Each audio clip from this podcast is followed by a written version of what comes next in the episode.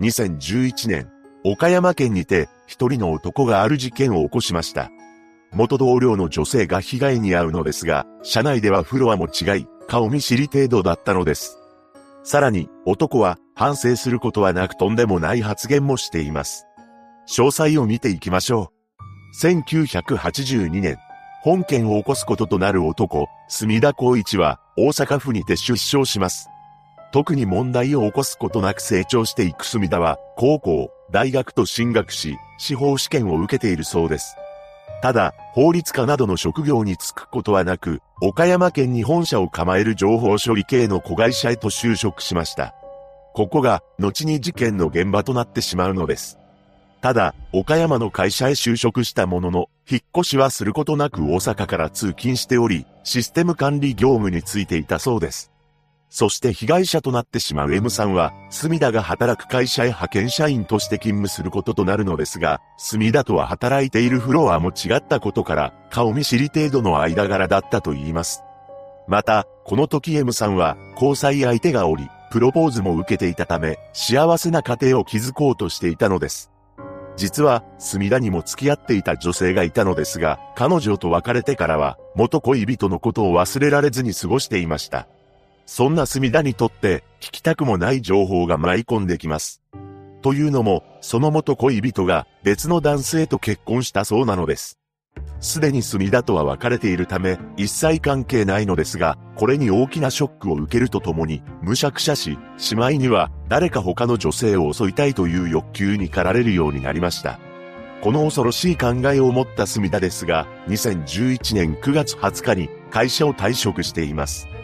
退職にあたり、どのような理由があったのかは明らかにされていませんが、もしかしたら元恋人の結婚がショックだったからなのかもしれません。そして隅田は好みの女性を物色するのですが、4人の候補がいたようで、1人は同じマンションに住む女性で、あとの3人は会社の同僚の女性だったと言います。その同僚の女性の中に M さんがいたのです。そして会社を退職してから10日後の9月30日、会社に社員証の返却という名目で元勤務先を訪れました。しかし、彼の本当の目的は、社員証の返却ではなかったのです。社員証を返却しても、職場を離れることなく、ターゲットの女性が退社するのをずっと待っていました。そのうち、帰宅するため M さんが会社から出てきます。隅田は M さんに声をかけました。頼みたいことがあるから、走行見に来てくれないか？全くもって知らない男ならついていくことはなかったかもしれませんが、フロアが違っていたとはいえ、隅田は顔見知りの元同僚です。この呼びかけに対し、M さんは親切心からか、隅田について行ってしまいました。そして誰もいない会社の倉庫に M さんを連れて行き、鍵をかけた上で、自らの欲求を満たすために M さんに襲いかかります。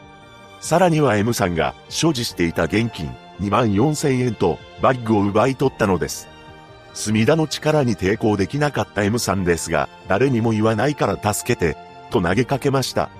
しかし、この男に、その言葉は響くことなく、あろうことか、持っていた刃物で M さんを手にかけてしまったのです。その後、冷たくなった M さんを自身の車に乗せ、大阪の自宅付近に契約したガレージへ運び込んだ上で、隠蔽するために処理しました。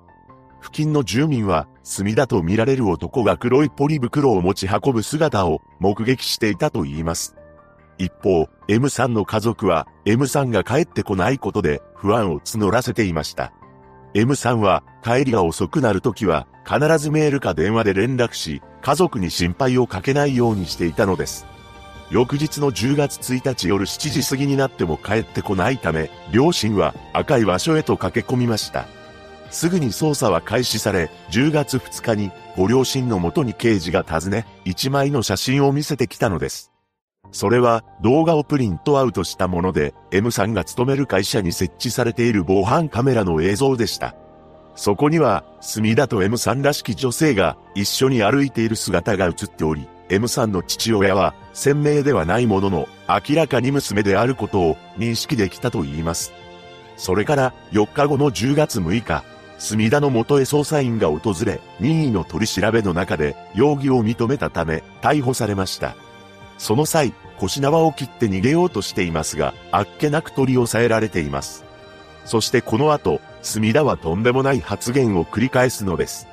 2013年2月5日、裁判員裁判の初公判が開かれ、隅田は、間違いありません。と認めた一方で、M さんについて聞かれると、かわいそうとは思いません。心が揺らがなかった、と発言しました。さらに隅田は、目的を達成するためなら、人を手にかけるという行為は、手段として是認される。自分だけは特別視しています。という旨の証言をし、また出所後に、また同じような過ちを繰り返すのかという質問に対しては、もちろんです。と言い切ったのです。しかし、2月7日に開かれた第3回公判で、証言台に、隅田の両親が立ち、本当は優しい子なんです。と擁護しており、それを聞いた隅田は、態度を一変して泣き始め、本当は、ずっと謝罪したかった。極刑になりたくて悪いことばかり言った。やっぱり親を残して先に行けない、と泣きながら不可解な発言をしており、謝罪の理由すらも自分の都合だったのです。これに M さんの父親は、あれは作戦だ。裁判員の心情に訴えるため、最初から発言を覆すつもりで得たのだろう。どこが一番効果的なのかを考えていた。謝る相手が違う。隅田は人間の皮をかぶった悪魔。と話し、翌日の法廷では裁判員に昨日の涙に騙されてはいけない、と投げかけたのです。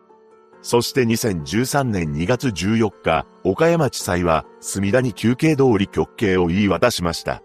つまり、墨田の涙と発言は、裁判官には一切響かなかったということになります。当時、裁判員裁判でのこの判決は、一人を手にかけたケースでは、三人目であり、前科がない人物に対しては初めてだったと言います。弁護側が即日控訴していますが、墨田本人が取り下げたため刑が確定しました。裁判が始まった当初の墨田の発言は、過去に司法試験も受けていることから、長山基準を知っており、自分は重い罪にはならないだろうと甘く見ていたからだと予測できます。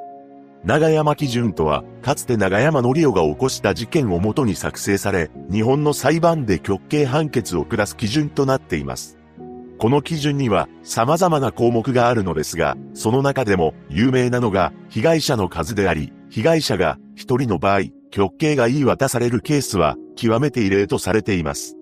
とはいえ、被害者数を判決の基準に含めるこの長山基準は近年問題視する声も多くあり、2002年に服部淳也が起こした三島女子短大生の事件や、2004年に小林薫が奈良で起こした事件も、被害者は一人ですが極刑となっていました。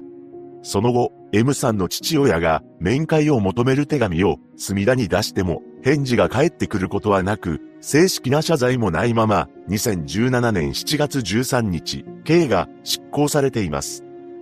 元同僚の男が起こした本事件。M さんの父親は事件後、講演を続けており、娘の分まで行きたい、と語っています。